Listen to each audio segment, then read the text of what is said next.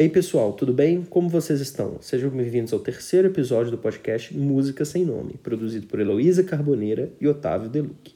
Hoje, o tema desse podcast serão as primeiras escutas musicais que tivemos. É importante ressaltar que nós definimos primeiras escutas como vivências que marcaram nossas memórias durante os períodos de infância e adolescência. Eu morando no estado do Mato Grosso e Otávio morando em Minas Gerais. E isso tudo antes da gente decidir que era na música que a gente ia realmente seguir carreira. Aproveitem!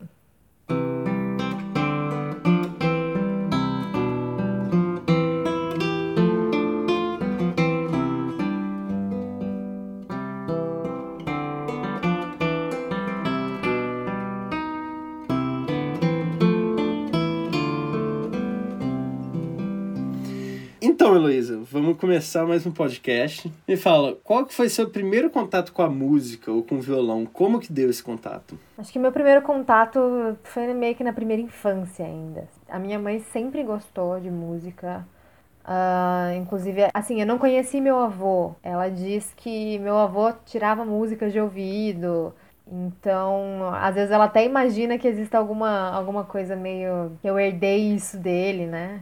Acho que meu primeiro contato com a música foi, sei lá, minha mãe cantando alguma coisa em casa, uh, algum CD que foi comprado, assim, e, e a gente ficava ouvindo, rádio, mas eu, eu, eu, tenho algumas, algumas cenas, assim, de, de memória que ficam bem fixas, assim, mas de aula mesmo, meu primeiro contato com a música foi minha mãe buscando aula de música para mim. Eu passei por vários instrumentos. Eu lembro muito bem que eu comecei a ter aulas de piano perto de casa, assim. Mas o primeiro contato com o violão, especificamente, foi quando, aos 12 anos, minha mãe falou para mim e pro meu irmão: vocês vão começar a fazer aula no conservatório aqui na cidade. Que era uma escola de música, enfim. E ela falou assim: escolha um instrumento. Aí tinha um instrumento, tinha um violão velho em casa. E eu falei, violão. Aí eu comecei a estudar violão. Você falou que você tinha contato com CD, é... sua mãe cantava, às vezes né, você ouvia ela. Você lembra de quais músicas eram? Qual que era o repertório que você escutava, assim? Isso marca muito a gente, né? Assim, principalmente na primeira infância, então...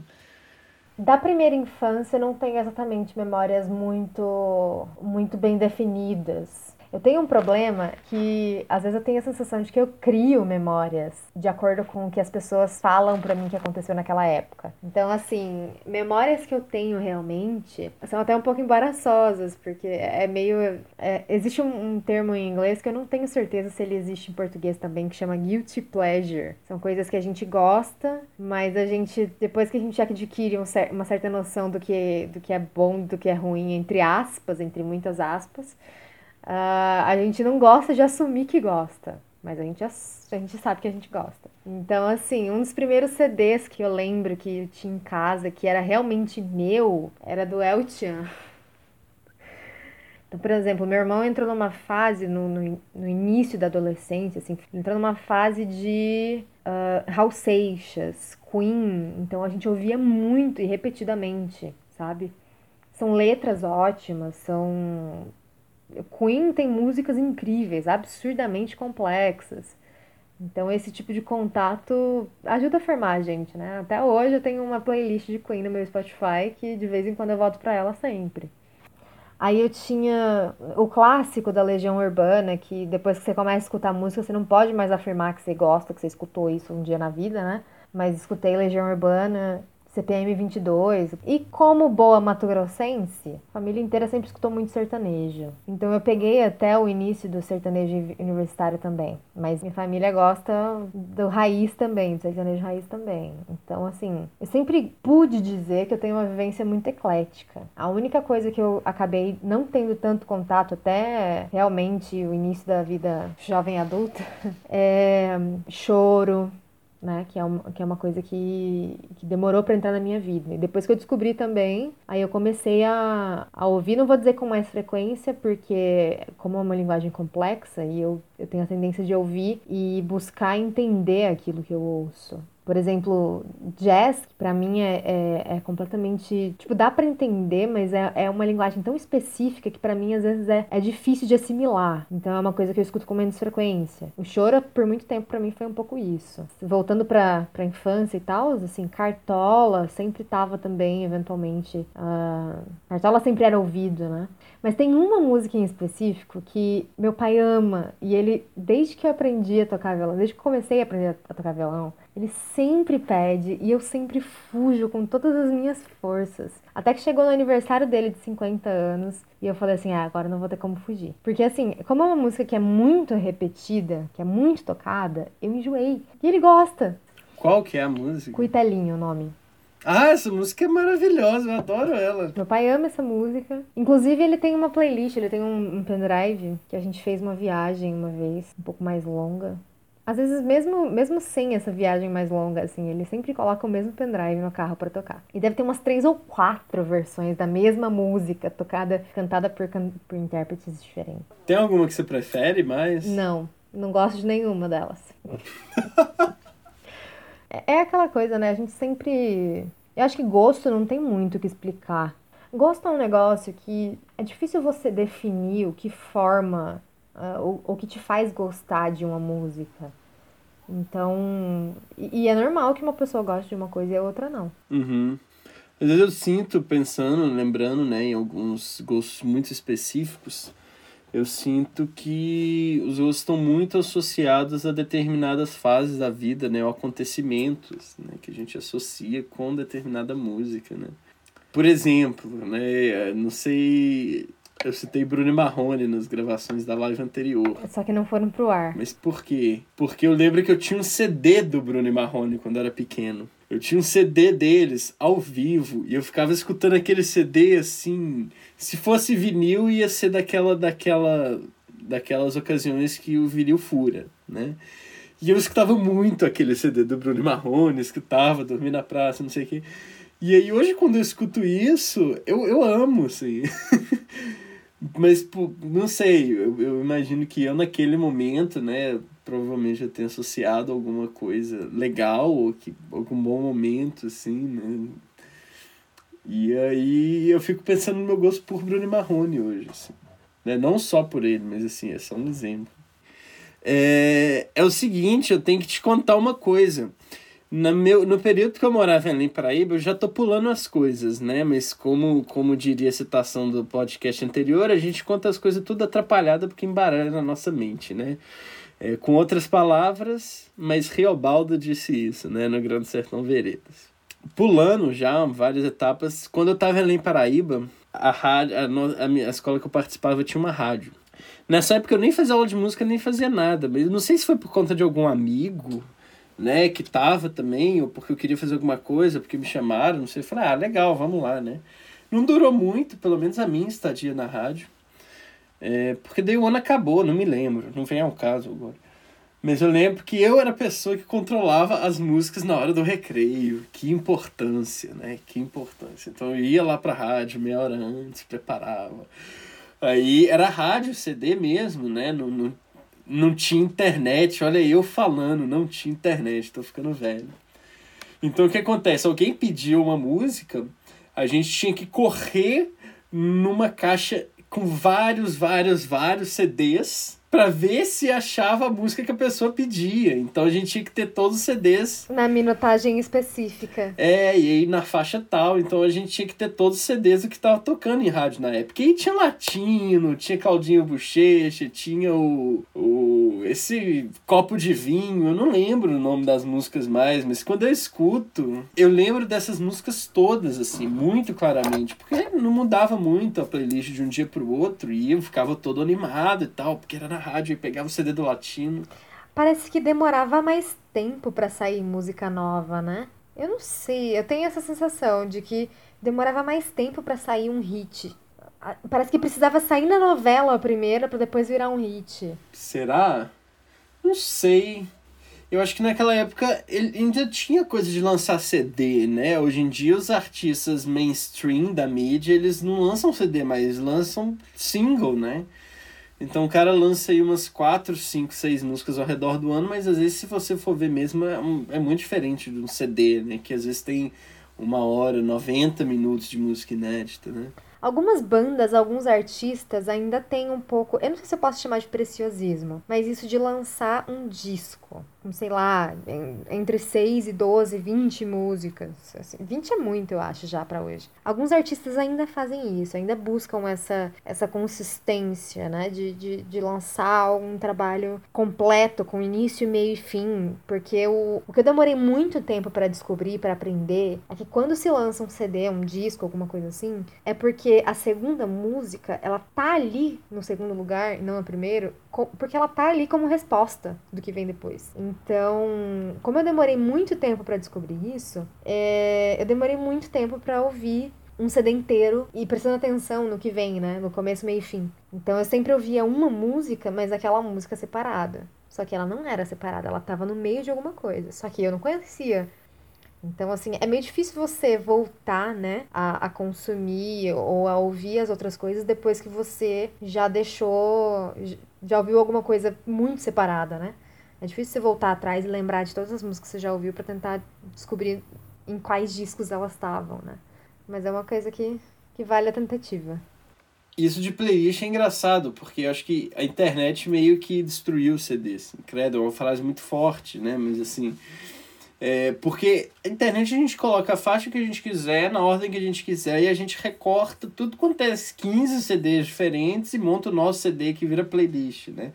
E assim, quando eu tinha um CD físico, não dava pra você fazer isso. Olha o trabalho que ia dar. Você ia, colocava com vinil menos ainda, né? Mas o CD físico, você ia, colocava um CD até o som rodar, que parece que é pouca coisa, mas tem. É um ritual, né? De você ir, pegar o CD, ir pro som, colocar. Imagina só, você quer escutar uma playlist, né? Hoje você monta no Spotify em um minuto e tá lá as músicas que você quer. Você não, você não escuta. Teve, teve uma vez que até me zoaram, porque eu tava falando de CD, que escutava CD inteiro, e aí falaram, mas o que, que você vai fazer? Botar o CD no rádio? Ninguém faz isso hoje em dia. Eu fiquei tipo, como, né? Não faz, aí bate umas realidades, assim. E aí, imagina você fazendo isso, não precisa ser nem ser muito tempo atrás, 2005, 2008, né? Já tinha YouTube, mas não tinha esse tanto de, de serviço de stream, mas já tinha download, né? Essas coisas pirata e tal. Que assim, a gente tinha contra, mas existia, né? Não pode negar. E aí, imagina o trabalho que dá você colocar um CD, ouvir uma música, tirar o CD, ter, primeiro ter todos os CDs ou fitas, né? Que era um dinheirão, que era um trabalhão. E aí, depois de ter os que você queria, colocar um CD tirar, enfim. Acho que o CD é justamente isso. Tem uma ordem, tem uma concepção de CD inteiro. Né? Voltando a falar sobre aquela coisa meio guilty pleasure, é legal que a gente percebe o que a gente ouvia ficou marcado não, às vezes nem pela música em si, mas pelas memórias que aquilo traz. Então, por exemplo, aquele parente que você viu poucas vezes, mas que marcou muito pelo humor da pessoa. O que, que ele ouvia? Aquela música. Então, assim, a, o, o, que a gente o que a gente lembra muito é a música que a gente tem alguma memória que faz sentido. Por exemplo, quando eu comecei a estudar em, em escola de música, que foi no conservatório lá em Cuiabá, comecei a ter aula de, de teoria, de percepção, então começava aquela, aquela coisa de, nossa, vamos ouvir cada um dos intervalos e começar a aprender a identificá-los. Beleza. Aí eu ia num restaurante com a família e aí ouvia aquele sininho de que a comida estava pronta, né? Aí eram dois sonzinhos. E aí o dia que eu descobri, nossa, isso é uma terça maior descendente. Aí minha mãe começou a ficar brava, porque, claro, eu tava prestando atenção e, tipo, não era é, curtindo a presença da família. Óbvio que é importante, ela tinha razão até relativamente em ficar brava. Mas, para mim, era a descoberta de uma informação que podia ser meio inútil naquele momento, mas que para mim era uma aplicação de uma coisa que eu tinha aprendido, sabe? Então é, é bem engraçado como as coisas funcionam para uma pessoa e para outra. E é uma memória que eu tenho para mim muito firme, porque eu só descobri porque ela estava cantando Estou de volta pro meu aconchego. Então, para mim fez todo sentido. Que genial, isso é muito engraçado. Essa essa memória afetiva, ela é muito importante, né, pra gente, assim. Você tem alguma memória afetiva desse sentido? Eu tenho. Eu, quando eu escutava Chico Buarque e Vinícius de Moraes, eu, eu me sentia mal. Deixa eu explicar por quê. Porque eu cresci ouvindo os dois. Mas eu escutava muita música em casa, né? Apesar de eu ter começado minha vida musical ativamente fazendo aula de música e tocando em Prados, antes disso a gente escutava muita música. Meu pai sempre gostou muito de três nomes: Chico Buarque, Vinícius de Moraes e Tom Jobim.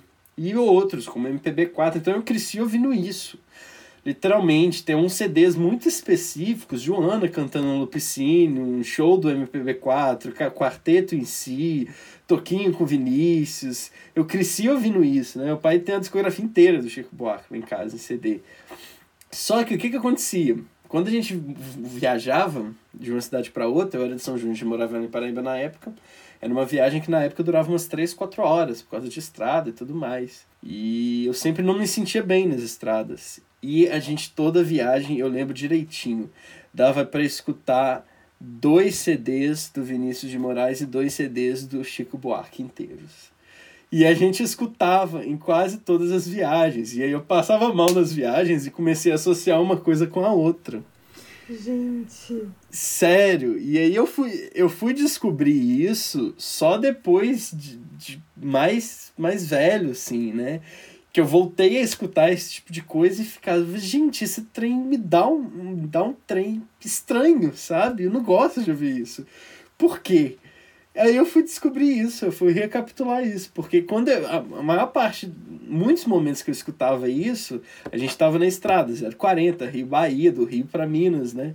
E era uma estrada muito sinuosa, eu era novo, passava mal, e aí eu associava a música com, com essa sensação, né? E aí depois eu desvinculei, hoje eu amo esse tipo de música. Mas esse foi um exemplo muito, muito que eu acho muito interessante, assim. Imagina, você escuta uma música do, do Chico Buarque e você fica, tem um trem estranho em mim, sabe? Você meio que condiciona o corpo, né, a sentir isso, assim.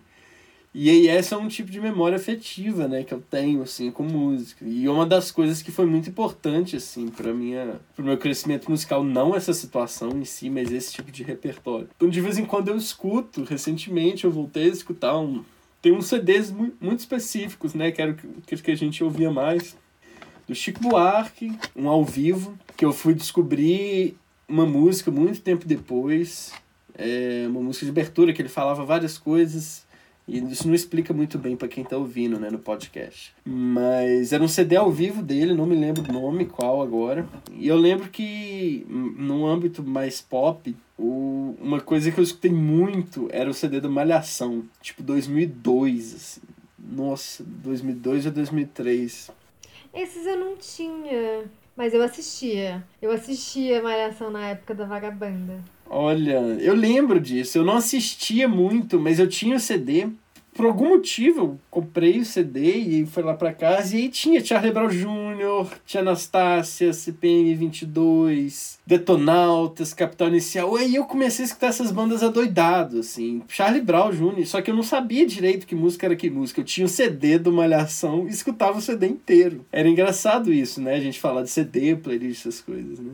Tinha um CD e escutava o CD inteiro. Eu tinha um CD, por exemplo, que um um tio meu me deu que o CD não tinha capa nenhuma. Ele fez uma cópia de várias músicas e me deu um CD. Então era um CD branco, sem nada.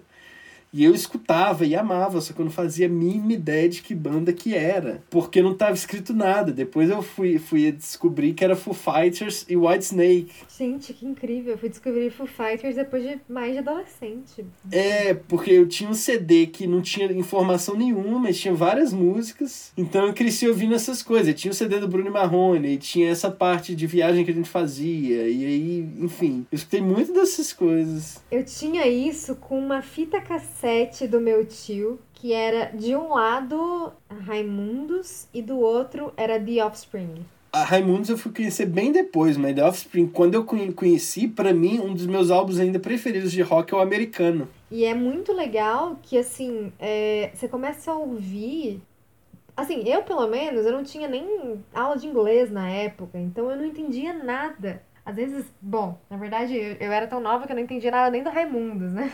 Mas assim, é muito legal que depois que você, você já criou as memórias com essas músicas, depois que você aprende o significado da letra, você vai criar o significado para isso. Então, é, é um processo, assim, de, de, de relembrar o que acontecia, de falar, meu Deus, essa foi minha infância. E é, é muito interessante também. É, com certeza.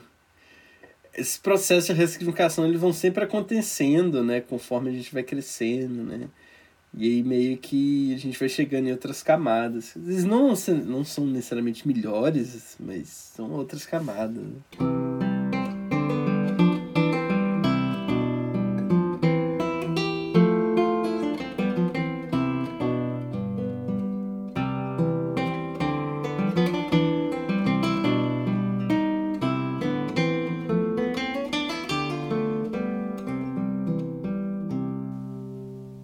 Obrigado pela presença nesse terceiro episódio do podcast Música Sem Nome e fiquem ligados e atentos às redes sociais e aos nossos canais né, das plataformas digitais para os próximos episódios. Lembrando que se você tiver alguma sugestão de tema, envie-nos para música sem nome podcast@gmail.com. Sua participação é muito importante.